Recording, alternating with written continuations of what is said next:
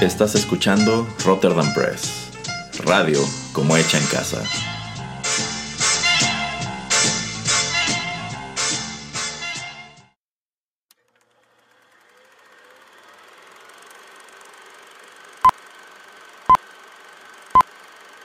Rotterdam Press presenta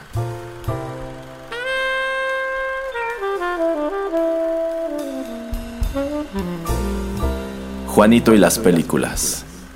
Un espacio reservado para el séptimo arte.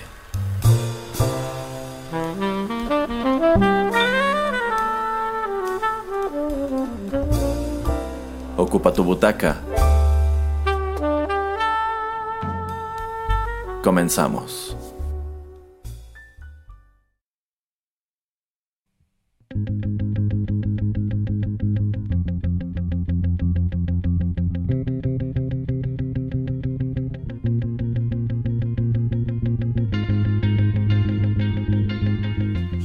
Amigos, ¿cómo están? Qué gusto saludarlos una vez más a través de los micrófonos de Rotterdam Press y darles la bienvenida a la nueva emisión de Juanito y las películas, el espacio cinematográfico de este podcast.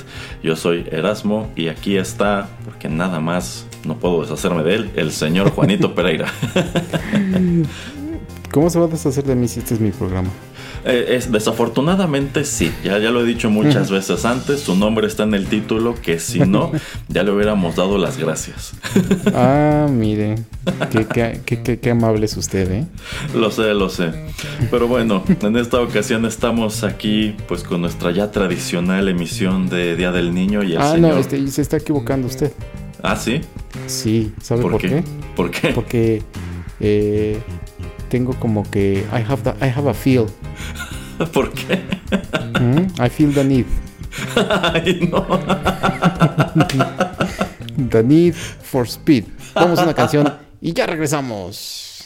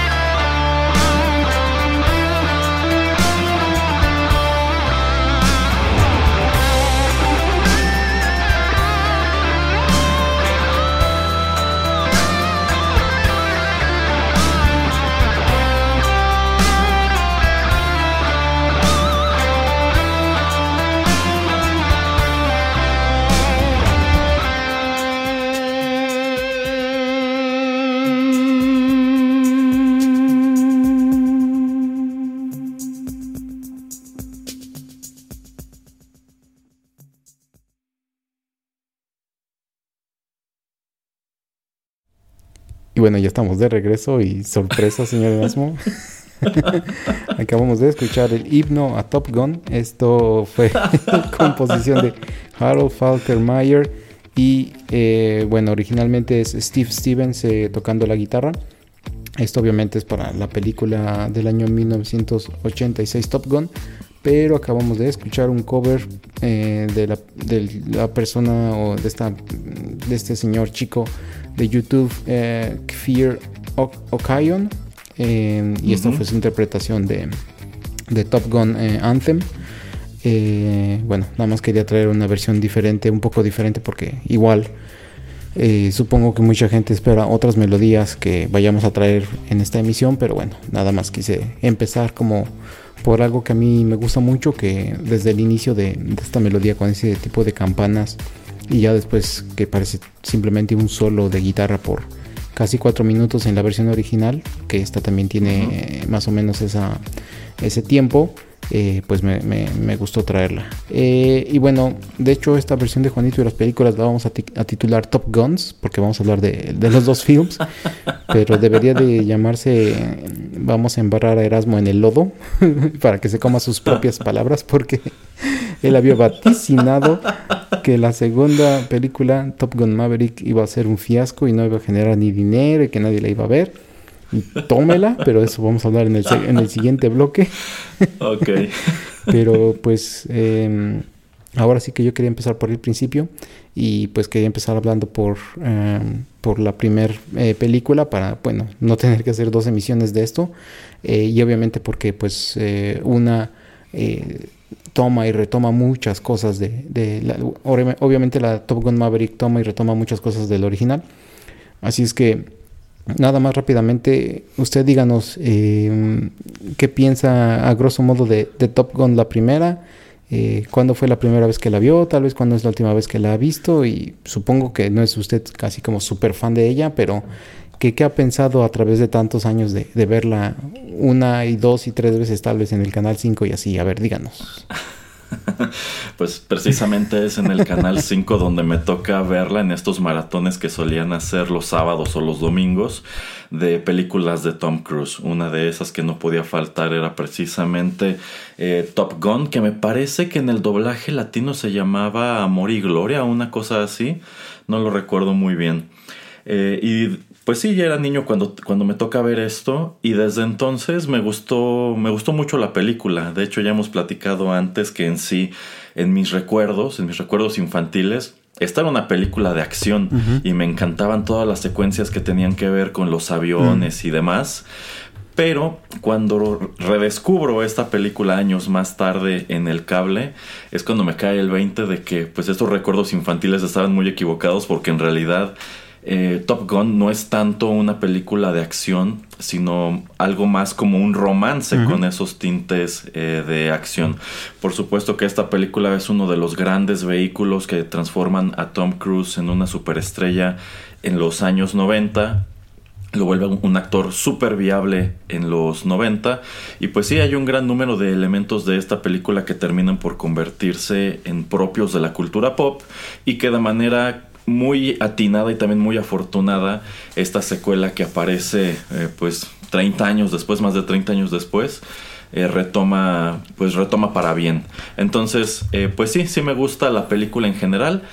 Creo que me gustaba todavía más cuando era niño pero en definitiva es, es, es todo un clásico. Sí así es lo que Em, cuando antes de que salga la, nueva película em, vi que estaba en la tele la, original, entonces me la puse a ver. Y es que también no es que sea una historia eh, súper compleja, o tampoco es que sea una historia así como pues demasiado complicada. Eh, de hecho es hasta bastante simple, ¿no? Eso simplemente es una escuela eh, de aviación para los mejores pilotos que existen, creo que son navales todos.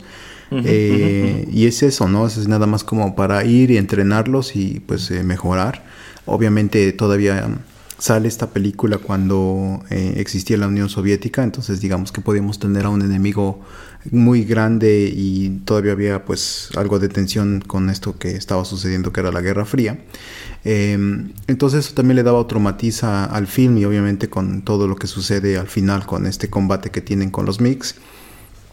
Em, pero sí, como usted dice, yo creo que es más una película eh, de drama con ah, algunos tintes de acción, algunos tintes de, mm, de, pues, de eso, ¿no? De una escuela de, aviación.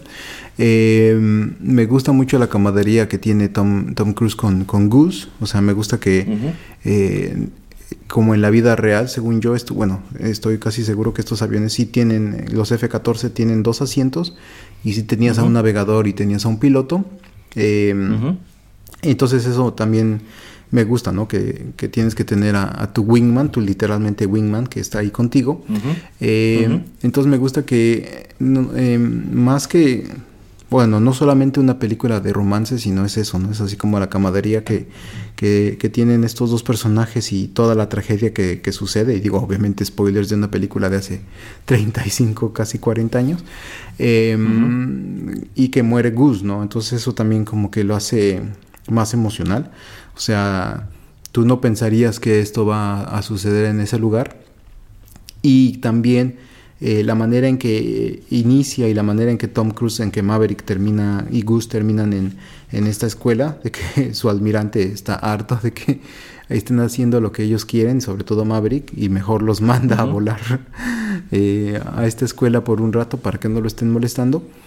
Eh, y tú pensarías que son este tipo de errores los que van a hacer que, sufra el accidente que, terminan eh, sufriendo eh, Maverick y Goose, pero no es, es algo totalmente que, no está en sus manos. Entonces eso también me gusta, ¿no? Que um, es un accidente, no recae en, el regazo de, de, Maverick y que de todas maneras como que la película tiene que seguir y llegar a un clímax para que es esta batalla nuevamente de aviones. Em, y pues todo lo que es icónico, ¿no? O sea, eso de las, las frases, ¿no? De eh, I feel the need, the need for speed y este Your ego is, eh, ¿qué? Aquí lo tenía abierto este... Em, eh, your ego is writing checks your body can't cash, por ejemplo, que es cuando lo estás, los está regañando el, almirante antes de mandarlos a la escuela. Y obviamente esta pues adversidad o esta confrontación que existe después con Val Kilmer eh, se me hace un film muy, muy completo en, lo que estaba tratando de, mm, pues de realizar. El resultado era nada más hacer una película yo creo entretenida, que tenemos que decir que es eh, dirigida por Tony Scott, eh, escrita por Jim Cash y Jack Epps Jr es una película muy bien realizada y después eh, vemos como también Tony Scott pues eh, mm, eh, sigue teniendo ese tipo como de, mm, de toque en su manera en que dirige después este, las películas que él dirige. Obviamente ya venía de no perdón este después de esta hace la, segunda parte de Beverly Hills Cop. También hace con Tom Cruise Days of Thunder eh, y bueno, hay otras, ¿no? Como El último Boy Scout, eh, Enemy of the State, Man on Fire y este, la de Crimson Tide, que le encanta Erasmo, con Denzel Washington y con Gene Hackman. Em, entonces ese estilo también ahí como que lo estaba refinando Tony Scott. Y a mí me gusta mucho la fotografía, eh, la manera en que está dirigida, el soundtrack y creo que también se le olvidó a usted comentar que es un gran comercialote obviamente para la, escuela, la escuela naval y para el ejército naval de Estados Unidos, porque obviamente eh, cuando uno quiere hacer una película que eh, tiene que, que revuelve al, em, acerca del ejército, a, uno no, a uno no le cobran, o sea, a uno lo ayudan porque dicen esto sí tiene éxito, es un gran este, comercial para que gente se se enliste y estoy muy seguro de que mucha gente se quiso enlistar a, la escuela naval debido a esta película. Entonces tuvo un gran impacto no solamente en taquillas, sino también fuera de ellas, que eso pues, eh, eso también yo creo que agradecen mucho el gobierno de Estados Unidos. Y también fue, fue un éxito en, en taquilla, 350 millones de, de, dólares de ese entonces, en el 86, es muchísimo dinero. Contra un presupuesto de 15. entonces, sí, ajá, entonces imagínese, ¿no? Digo, también es presupuesto pequeño porque Tom Cruise apenas iba en ascenso y por todo lo que le comento, ¿no? O sea, eso de estar... Em, filmando en, los portaaviones y todo eso en las bases navales, pues es casi casi gratis. Em, entonces es un film completo y otra vez estas escenas icónicas también cuando Tom Cruise está en su, en, su jet y, le da la vuelta y le enseña el dedo a, a, uno de sus a, uno de los enemigos. Em, y también cuando la obviamente icónica escena de voleibol. Em, entonces sí es, es algo que para mí es un film simple pero que supo como que quién era su público y cómo hacer que, pues, atraerlos y que les gustara y así como que mantener eh, una esencia alrededor de esta película, porque no sé si usted conozca otras que yo no recuerdo ahora mismo otras películas que hablen mucho o se eh, centren mucho en temas de aviación, eh, pero en, en, temas de guerra bélicos. Y yo creo que esta película fue buena y mala para eso, ¿no? O sea, como que uh, yo creo que hubo otros estudios, otras personas que tal vez quisieron replicar este éxito, pero pues es que es también muy difícil poder realizar algo eh, en esta magnitud y con el gran impacto que tuvo. Ah, bueno, sí, sí hay un número de películas cuya intención ha sido precisamente servir a manera de comercial para el ejército, pero uno de los ejemplos más emblemáticos es precisamente esta, que efectivamente eh, termina por reavivar muchísimo el interés de la gente joven por formar parte de la Marina y convertirse en un piloto como los que puedes ver en, este filme. Esta escuela denominada Top Gun eh, pues sí, sí, sí es real, es la Fire Weapons School, bueno, antes se llamaba así Fire Weapons School y estaba en San Diego, me parece que ya la cambiaron al estado de, de Nevada. Y efectivamente es lo que se te presenta aquí, es una escuela para es como una escuela de élite para pilotos de la Marina, eh, lo cual pues conlleva una tremenda contradicción con el personaje de Tom Cruise que es presentado como un piloto pues desobediente, irreverente, rebelde. Y bueno, es este una gran es, una opinión común, un consenso común entre pilotos que pues un, una persona así eh, antes que ser premiado con eh, un curso en esta, en esta academia, pues probablemente habría sido arrestado o expulsado porque pues nos es presentado como un personaje al que no le gusta seguir órdenes, es un buen piloto, pero eh, por ejemplo yo ya no me acordaba y es que vi esta película poco antes de ver la, segunda, yo ya no me acordaba que la primera vez que se encuentra el personaje de Tom Cruise con el de Val Kilmer, pues como que estos, estos otros pilotos que ya están en Top Gun no quieren volar con él porque lo consideran un, un piloto peligroso. Y saben que un piloto peligroso eh, pues conlleva un gran riesgo en las misiones porque pues en sí lo que necesitan es gente con disciplina y no gente que esté haciendo lo que se le dé la gana o gente que de pronto quiera improvisar o que quiera volar, por ejemplo, enfrente de la torre de control nada más este, porque se le ocurrió hacerlo y está desobedeciendo totalmente eh, sus órdenes. Pero sí, después de que sale esta película y tiene pues muchas tomas de cómo eran las instalaciones de este lugar, el tipo de aviones que tenían y yo considero que incluso como que proyectan un tipo de recluta ideal porque lo cierto es que todos estos hombres que están que forman parte de Top Gun pues son este eh, eh, exudan testosterona que es algo de, de, lo que se le critica en retrospectiva que todos estos este pues jóvenes adultos son altos son musculosos son muy guapos usan unas gafas carísimas Entonces, este, pues sí, eh, digamos que en el terreno del, marketing lo hizo, lo hizo espectacular.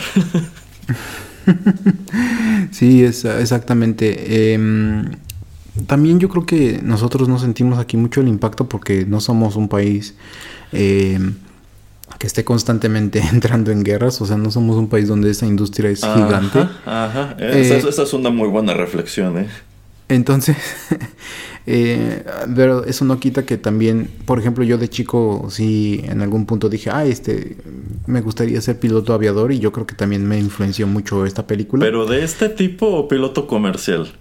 Este, bueno, empezando, es que también lo que pasa mucho en Estados Unidos, bueno, para mí, Sí, yo sí, creo que sí. empezar con esto, porque obviamente no puedes hacer lo que hacen estos tipos con, con un, un- eh, con un este Airbus o con un Boeing.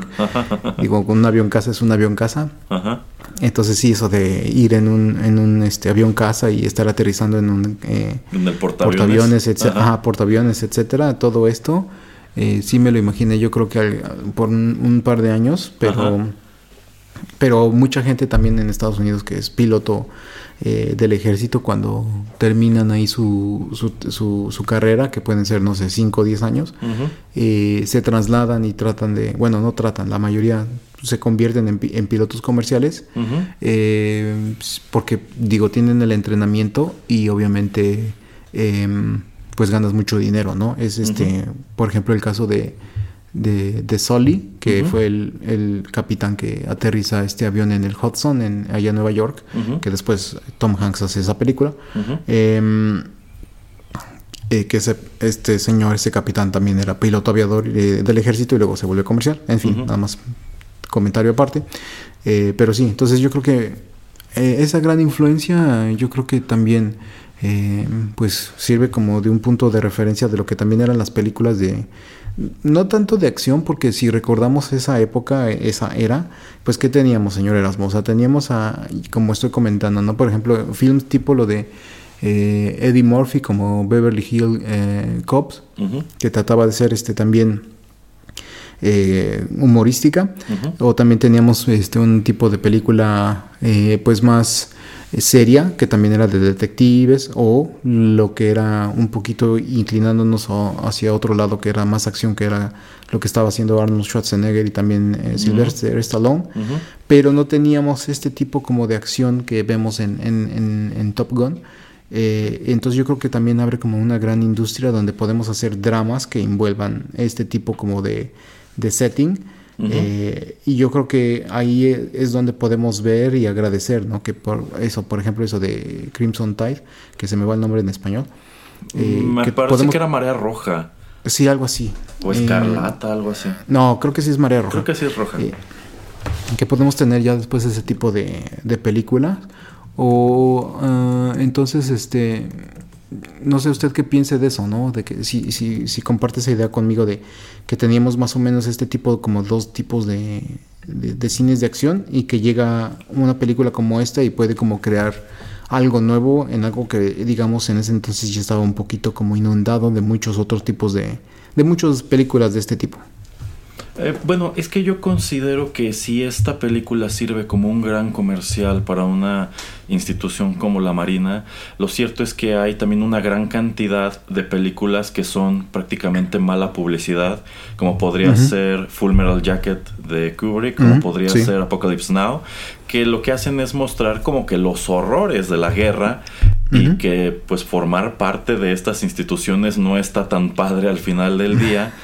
Y esta lo que hace es pintarte una imagen muy diferente. Casi casi te da a entender métete a la marina vente a Top Gun lo vas a pasar muy bien y todo está muy bonito y todo es muy padre te vas a subir a los aviones este y demás. Y quizá para quienes nunca les toca ver eh, ese tipo de acción como la de estas otras películas que comentamos a lo mejor a, a lo mejor ellos están de acuerdo a lo mejor es algo que no terminan de, de creerse pero sí como que es que es muy chistoso que usted mencione por ejemplo a Arnold Schwarzenegger que a pesar de que en su etapa de mayor esplendor hace a, a diversas figuras militares, tú jamás sentiste que sus películas fueran una especie de comercial para el ejército tipo, si te metes al ejército te vas a convertir en una máquina de matar como esta, ¿no? No, y, y por ejemplo Rambo, que fue la 3, ¿no? Donde va a Afganistán o algo así. O sea, Sí, tampoco...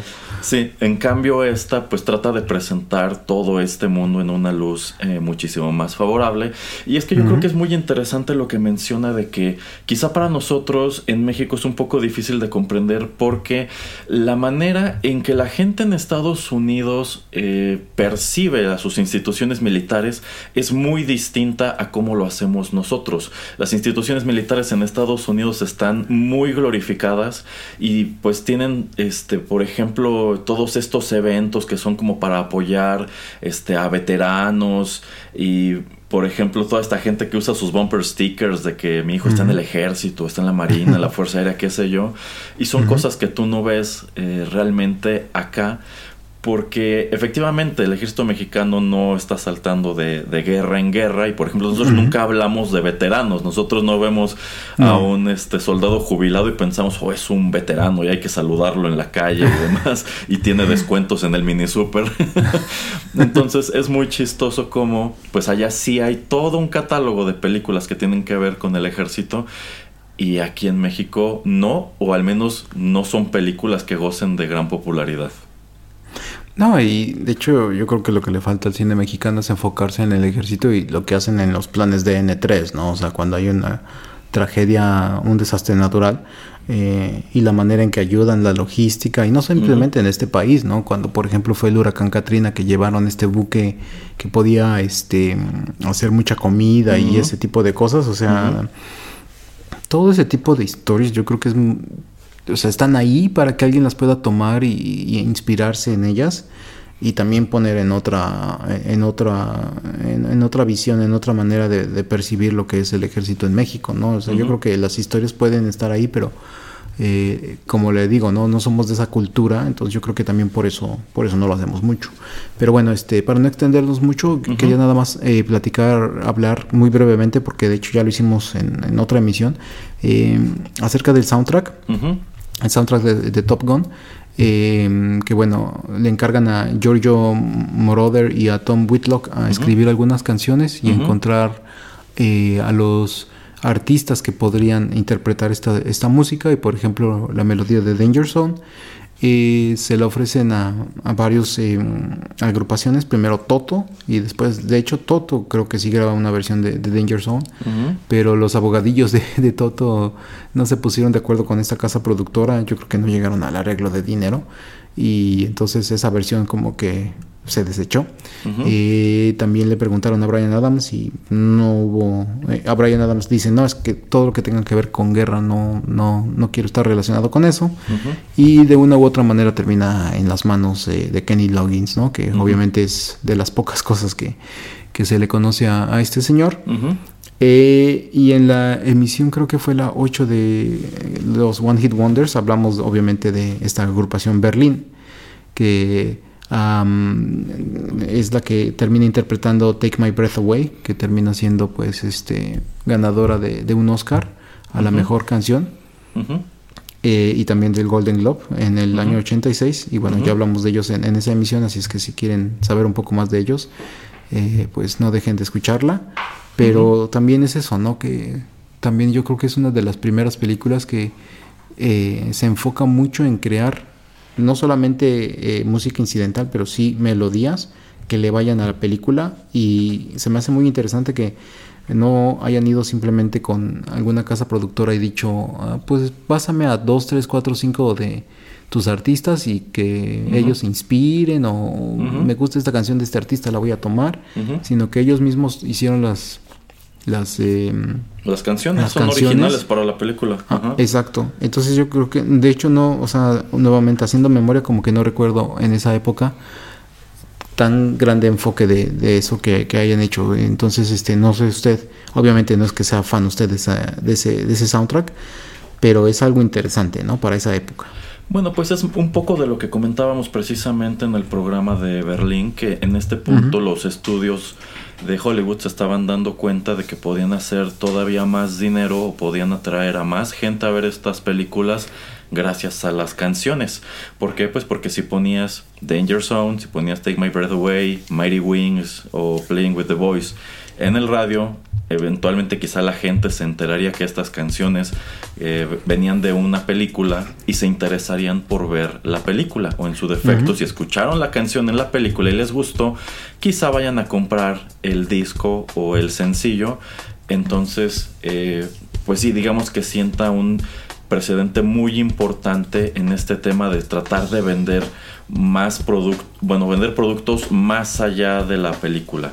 Y lo cierto es que este señor Giorgio Moroder y también eh, Tom Whitlock, eh, Whitlock y también Mark Spiro, que son quienes escriben estas canciones que acabo de mencionar, pues hacen un muy buen trabajo porque lo cierto es que las cuatro prácticamente se convierten en hits ochenteros que hasta la fecha siguen escuchándose por aquí y por allá en estaciones del recuerdo, sobre todo Danger Zone y Take My Breath Away.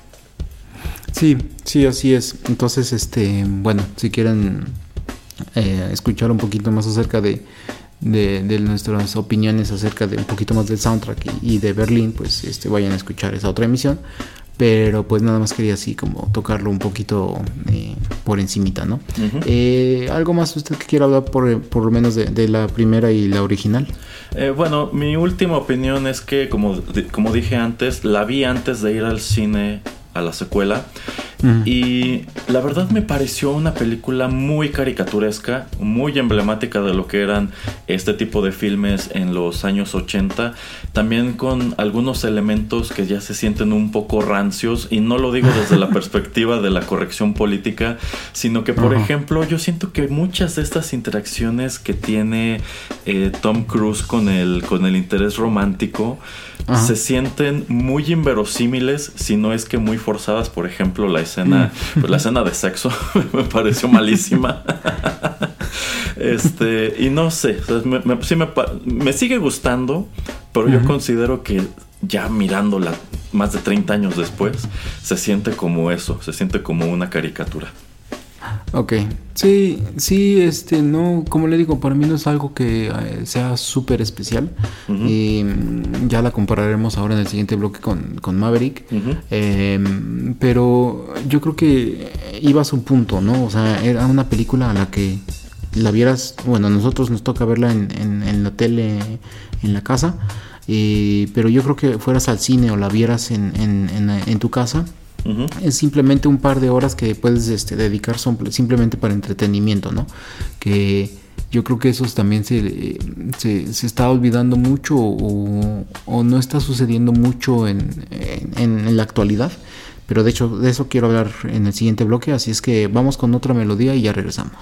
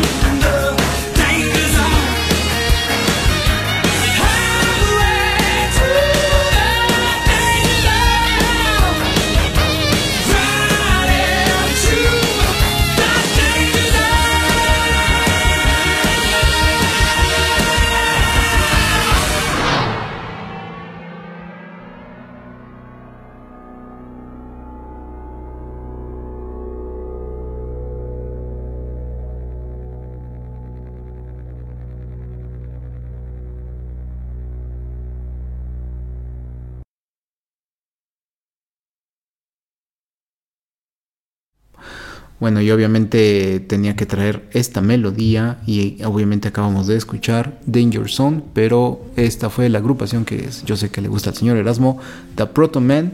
Eh, este, este, es su álbum del año 2015, The Cover Up, Original Motion Picture Soundtrack si no lo han escuchado después de escuchar esta emisión, métanse a Spotify porque a nosotros nos agradan bastante esos tipos. Eh, y es muy interesante, digo, no es, que no es que destruyan las melodías, sino que pues hacen sus propias versiones, sus propios covers.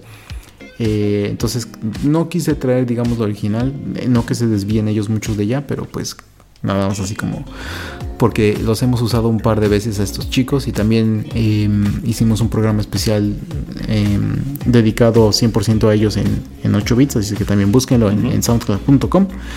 Eh, y aquí es donde ahora sí tengo que hacer que Erasmo se coma sus propias palabras. porque eh, Top Gun Maverick, que sale en el año 2022, eh, con un presupuesto de 170 millones de dólares. Es la segunda película más taquillera de ese año detrás de Avatar. e hizo casi 1.5 mil millones de dólares a nivel mundial.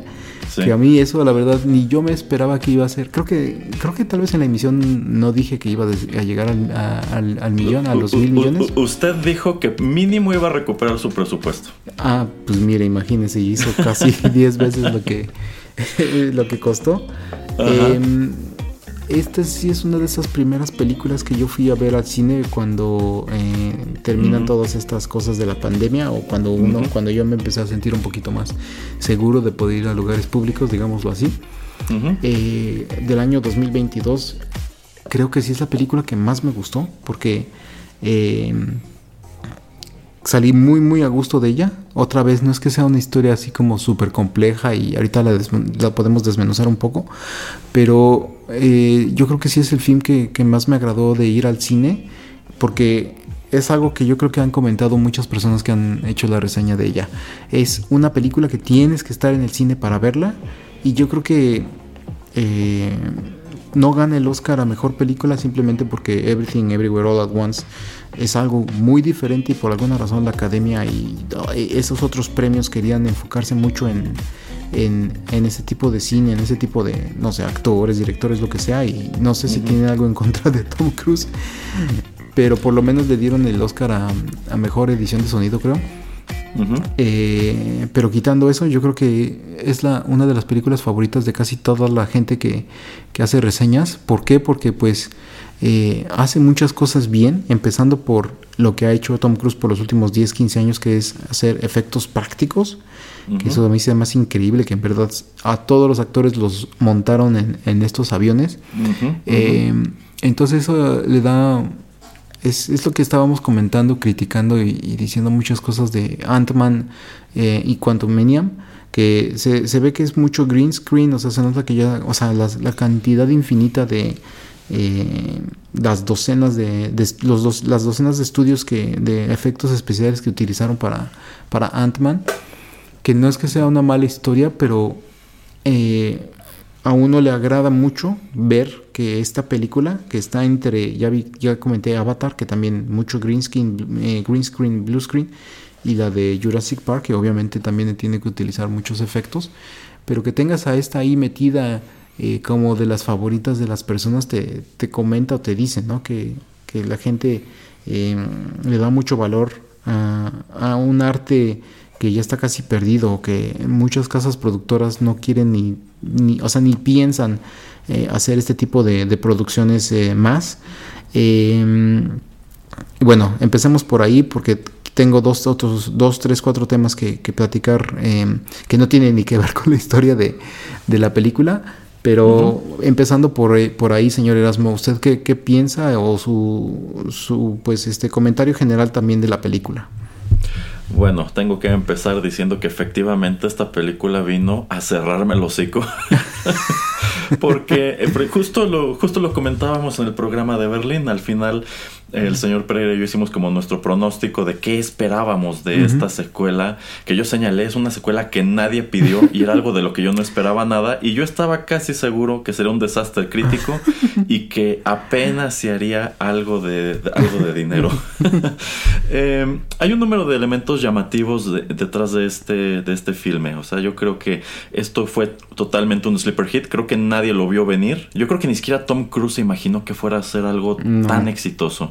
Pero bueno, en primer lugar, la película viene dirigida por Joseph Kosinski, que es un director que ha tenido una filmografía mm, algo irregular. Eh, quizás sus películas más famosas son Tron Legacy, que a mí no me gustó, eh, pero también hizo Oblivion, que me parece buenísima y también es con Tom Cruise. Y yo me imagino que precisamente a raíz de ese título es que Tom Cruise se lo trae a dirigir esto.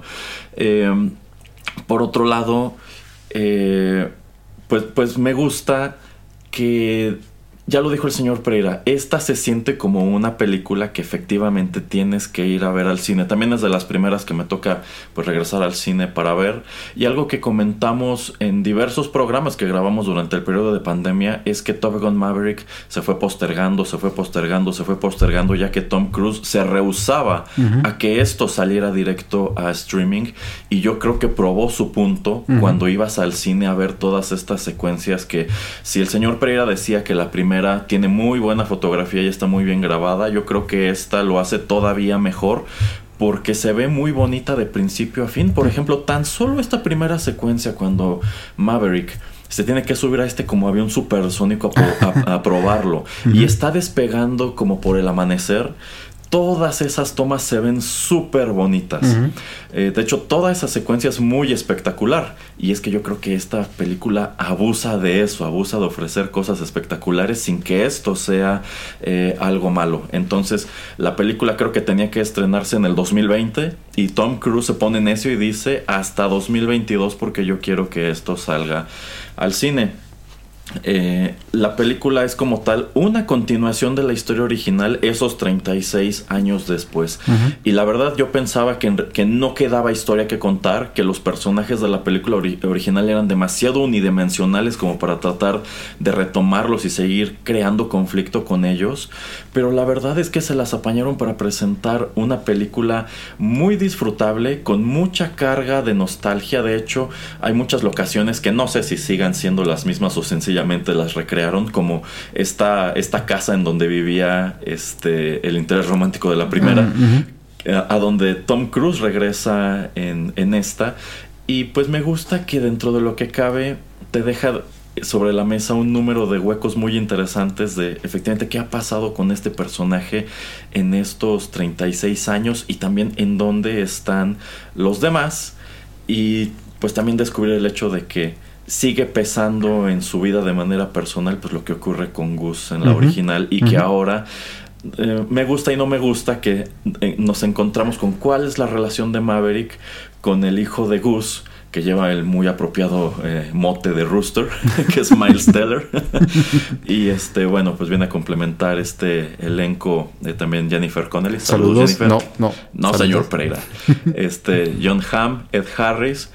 Y también me sorprendió muchísimo que todos estos años después y también tomando en cuenta eh, la situación personal de Val Kilmer, pues que Tom Cruise haya decidido incluirlo aquí, aunque fuera en una, una pequeña escena, pero es una escena muy fuerte y muy efectiva. Eh, que, que, lo hace pues muy eh, satisfactorio. Y sí, la película hace una cantidad brutal de dinero. Yo creo que está, yo creo que sí estaban seguros de que haría dinero, pero creo que jamás se imaginaron que tanto. Esta película estuvo meses en el cine porque la gente seguía yendo a verla. Y yo solamente fui a verla una vez al cine, pero en streaming la he visto como otras dos. Entonces, este, me gustó mucho. La verdad salí muy contento de haber visto esto y muy sorprendido por lo que logré Sí, em, de hecho, bueno, hablando, bueno, ahorita me pongo a hablar de la historia, pero eh, yo creo que un punto muy acertado que hicieron es em, no traer a tantos personajes de regreso y, no, y solamente como hacer esta mención y obviamente traer a, Miles Teller como, bueno, este chico que, este niño que era el hijo de Gus que eh, lo tiene Gus con, con, el personaje de Meg Ryan. Eh, ah, de veras, es Meg Ryan. Sí. pero nada más traen a, a, Val Kilmer como Iceman, eh, como usted dice, es nada más una escena breve. Digo, está muy presente en todo lo que es la película, bueno, no en todo, pero en varios lugares de la película, que también eso se me hace acertado. Pero digamos que el que está llevando toda la franquicia, porque digamos que aunque son nada más dos películas, es este Tom Cruise. Yo creo que eso es, es, es bueno, porque obviamente en otros en otras secuelas vemos que eh, traes a a muchos eh, de, las personas que, actores, eh, personajes que estaban en, en, ese, en esa primera película y a veces son tantos si quieres construir encima de ellos que no te cabe para una historia. Entonces yo creo que el ponerle un nuevo interés romántico, el centrarse en el hijo de Gus, eh, en el que mm, Maverick se vuelve un, un profesor y él cree que hay una misión que él es el que va a pilotear, pero no, le dicen, no, tú ya estás viejo, tú nada más vas a ser este maestro. Eh, yo creo que eso a mí me gusta mucho, ¿no? Es este, me hizo también a recordar esa, um, creo que es en Terminator 3 cuando dice este Arnold eh, eh, que está old but not obsolete. que está viejo pero no está, no es obsoleto. No entonces está obsoleto. Me, me, gustó mucho. y bueno, por lo menos, bueno, empecemos por ahí. O sea, se le ha acertado eso de que, digamos, él es el que está llevando toda la historia y es básicamente el único, obviamente con pequeña participación de Val Kilmer, pero que es este Tom Cruise eh, el único que viene em, de, de, la primera. Ah, y, y, bueno, para, antes de que me conteste, a mí yo creo que también algo acertado, eso fue uno.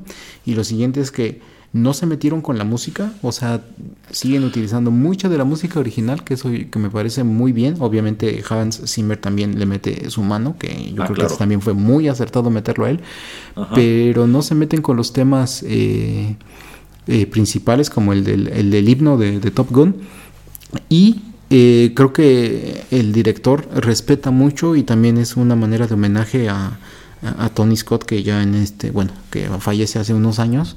Eh, entonces yo creo que también como que Tom, Tom Cruise habla con él y le dice, ¿sabes qué? Vamos a respetar y vamos a hacer un pequeño homenaje a, Tony. Eh, entonces yo creo que esos son puntos muy acertados para empezar a dirigir la película a buen puerto. Eh, sí, sí, en definitiva. Eh, coincido en cuanto a que es un acierto no incurrir en este error que sí cometen otras de estas legacy sequels de tratar de traer hasta el personaje insignificante que apareció al fondo de la original, esta manera de nostalgia. lo cierto es que esta película, a pesar de que solamente tiene del elenco original a Tom Cruise y un poquito a Val Kilmer, sí se las apaña para capitalizar mucho sobre el valor de nostalgia. Y es que si no están regresando los demás es porque, en primer lugar, el único que 36 años después sigue siendo una superestrella es eh, Tom Cruise. Él es uno de los productores de esta, de esta película y pues se nota que le estaba apostando eh, muy fuerte. Entonces sí, estoy de acuerdo que está bien que no regresaran todos los personajes. También es muy de notar que nunca nos dejan claro exactamente qué pasó con el personaje de Kelly McGillis. Ni siquiera se lo menciona. No hay por lo menos algo así de, bueno, no funcionaron las cosas con ella y este, sigo soltero todos estos años después. No hay mención. Este, y bueno, también es de notar que si no, que si no regresaron a la, a la señora, es porque mientras que Tom Cruise pues sigue viéndose en este punto muy parecido a como se veía en la original, pues Kelly McKillis no ha envejecido con tanta gracia y ella incluso lo señaló en alguna entrevista de que si la habían llamado para regresar a la secuela de Top Gun y ella nada más contestó mírame. sí, pues cruel y triste, ¿no? Eh, por otro lado, coincido. Eh, creo que es. Creo que son muy respetuosos con el material de origen. Empezando porque esta secuela arranca exactamente igual que la original con esta pantalla con texto explicándote qué es Top Gun y es exactamente el mismo texto y arranca igual con Danger Zone, con estos acercamientos a las turbinas de los aviones, estas secuencias de cómo despegan del portaaviones, etcétera, etcétera. Entonces eh, se me hace padre porque incluso si quisieran hacer una continuación de esto, eso podría quedarse como elemento recurrente de la misma manera que tenemos el screen crawl en, Star Wars. O sea, ya prácticamente es dejarlo como que este es el sello de cómo empiezan las películas de, Top, Gun. Ajá, entonces, eh, pues sí, creo que esos que usted comenta son puntos muy fuertes de esta secuela. Y otro punto muy válido que es lo que usted estaba diciendo. Uno para mí es eso de que graban todo esto en IMAX, entonces este no sé usted dónde la vio, yo sí la vi en IMAX. se, ve muy muy chida. Eh, y de hecho esta película, la primera, eh, eh, la, tienen guardada tres años, entonces creo que la producción, preproducción empieza como en el 2017.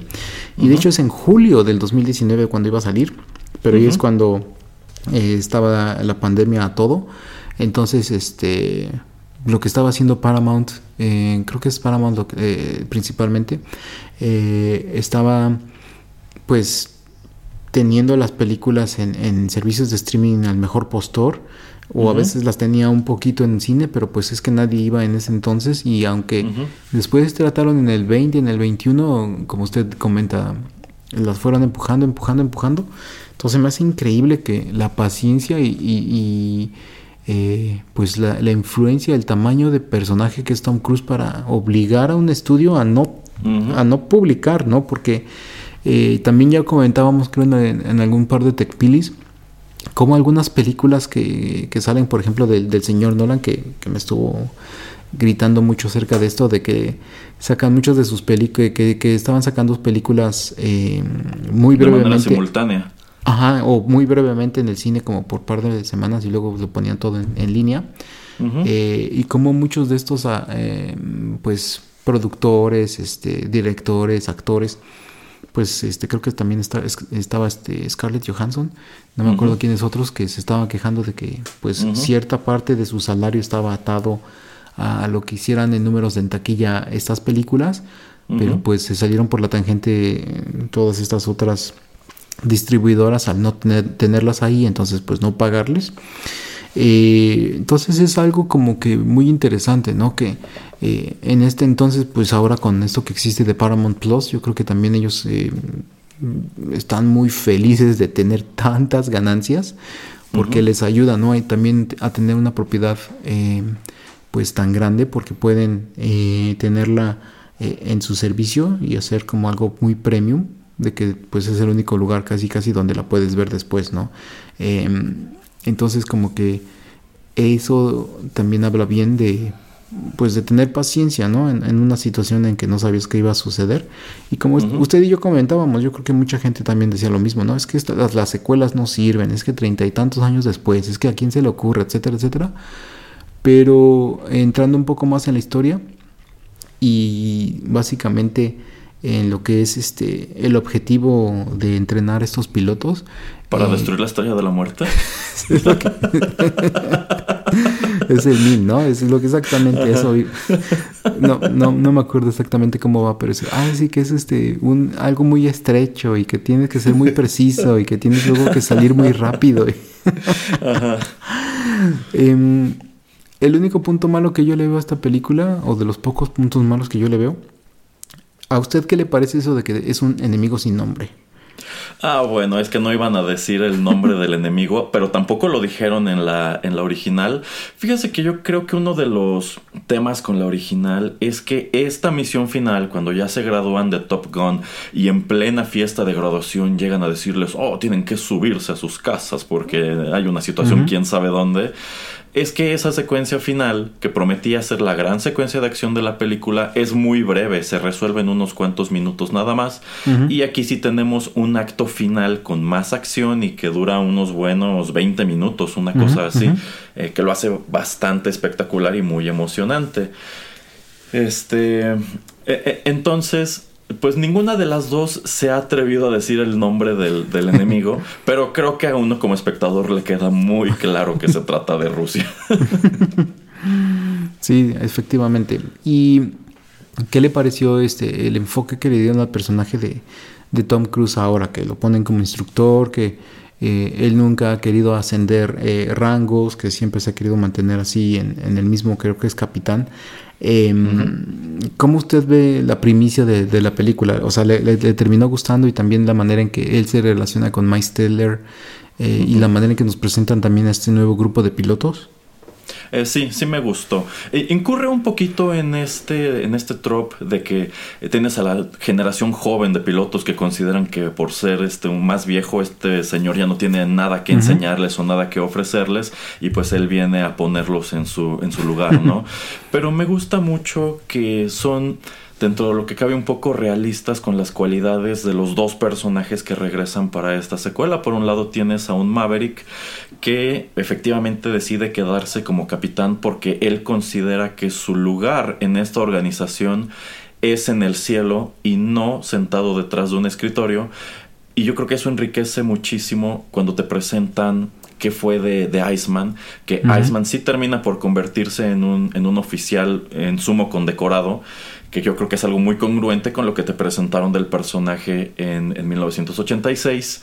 Eh, y también me gusta que, pues dentro de lo que cabe, te das cuenta de que Maverick está tan afectado por lo que ocurre con Gus, a pesar de que en realidad no es su culpa, que digamos que su manera de proyectarlo es en el hijo de Gus, con quien en un principio tiene una relación muy, pues, pues muy tensa, ya que descubrimos que eh, pues él en, un intento, supongo que de protegerlo, se ha encargado de, pues, de atrasar su carrera, porque no quiere que termine como su papá. Entonces creo que eso está muy bien.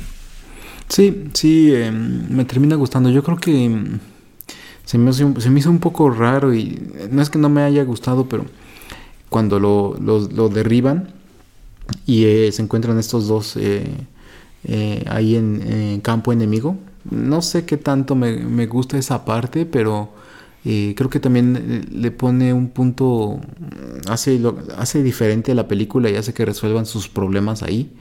Entonces creo que, creo que es algo que está bien hecho.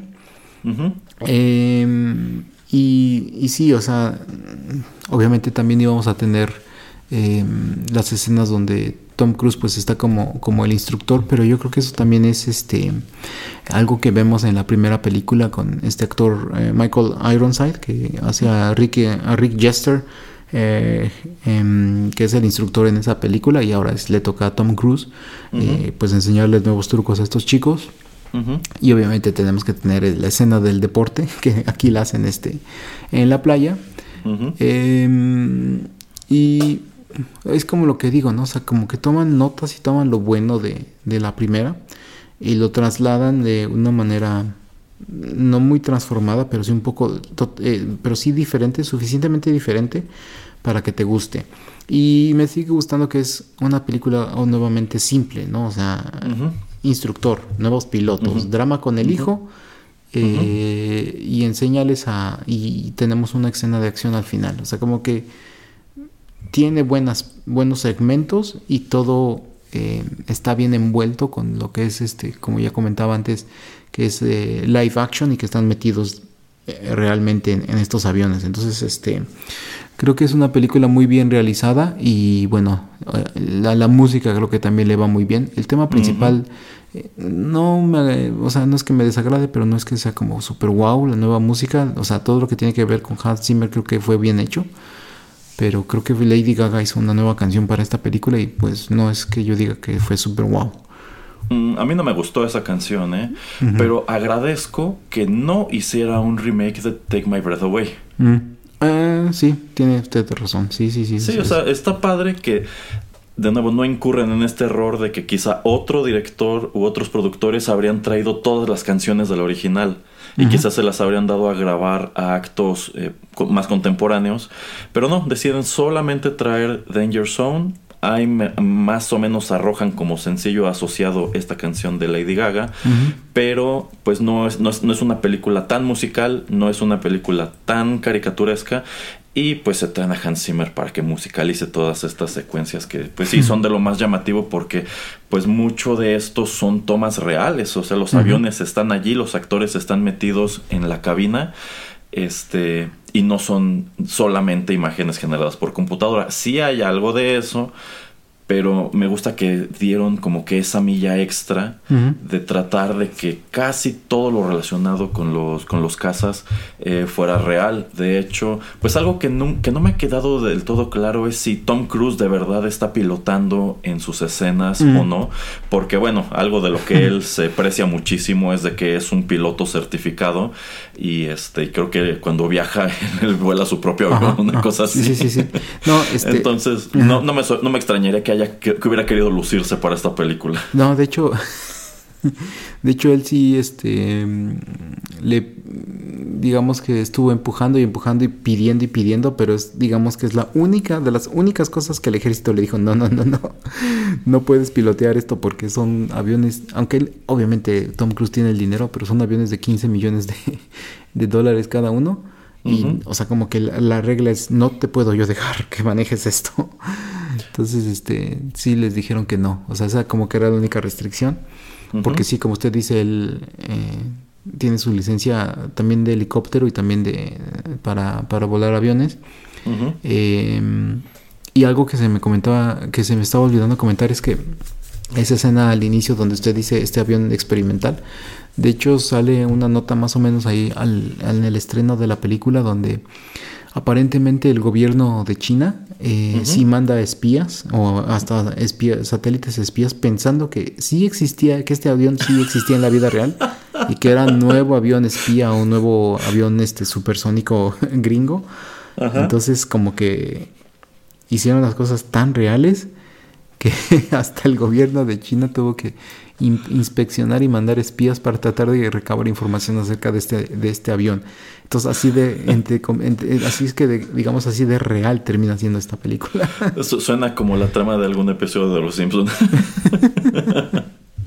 no sé, pues muy, muy interesante. Eh, yo creo que, pues, hay- había aquí un gran número de elementos que contribuyeron a que esta película terminara por convertirse en lo que se convirtió. Y también uno de los aspectos que me tocó que diversas reseñas eh, apuntaran de este filme es que, eh, digamos que tiene esta bondad de que es una película que no está tratando de empujar ningún tipo de agenda.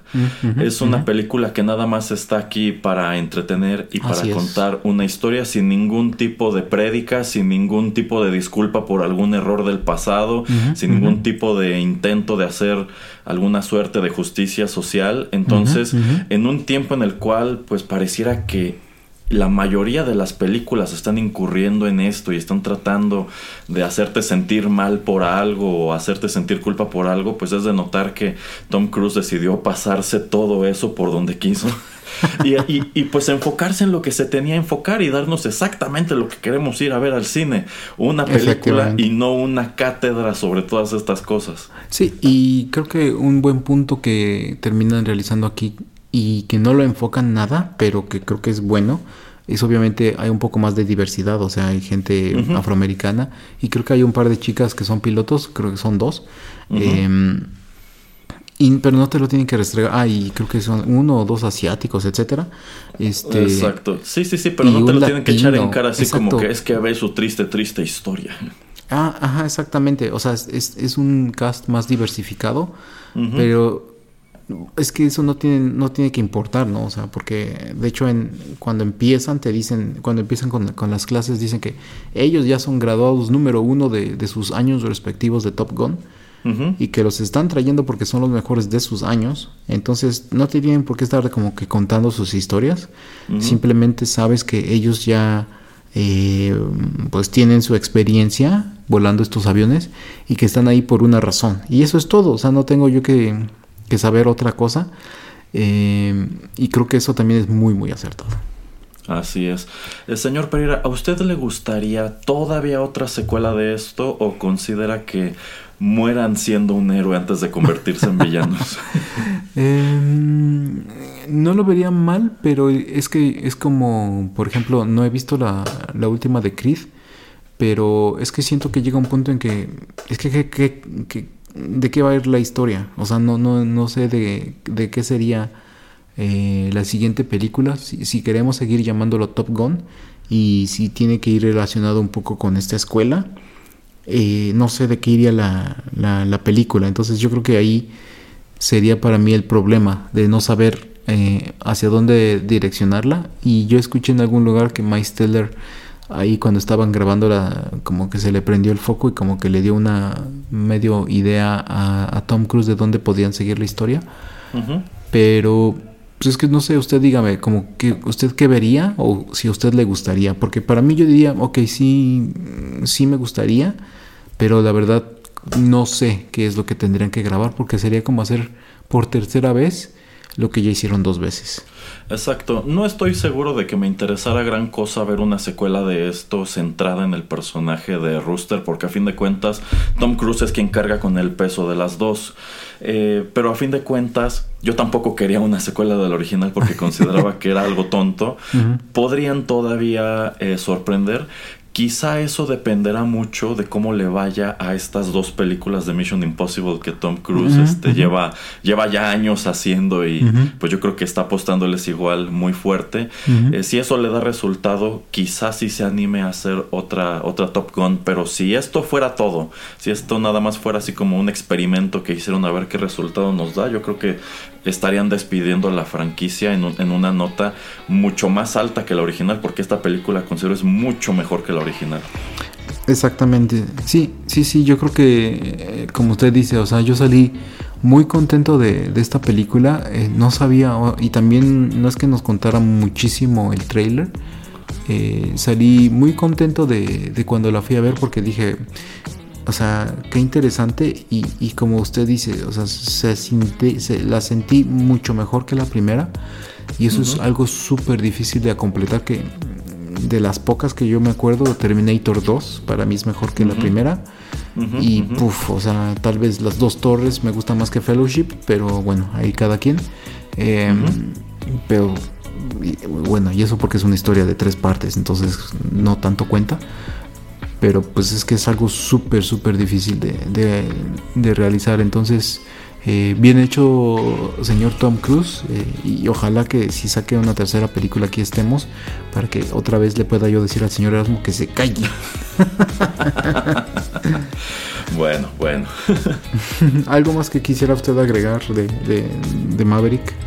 Eh, no, creo que por ahora es suficiente y debo decir que se me está antojando verla otra vez. A mí también.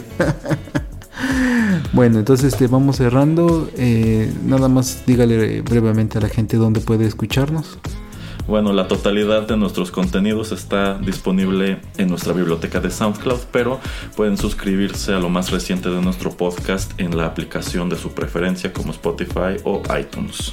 Bueno, y bueno, pues eso es todo. Ojalá que el señor Erasmo no, no haya estado tan sorprendido de este, de, este tema, que ya tenía yo un par de meses que quería hablar de él, pero también me estaba medio esperando para la, premiación de Oscars para ver eh, qué tanto iba pues a, hacer el impacto ahí en, esas premiaciones de esta película.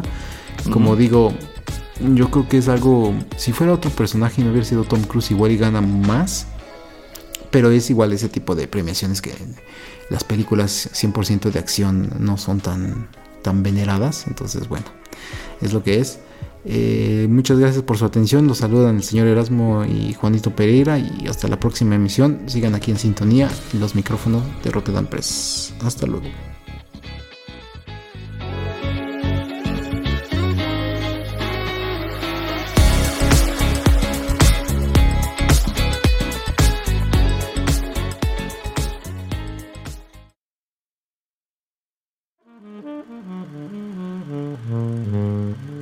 Juanito y las películas llegó a su fin.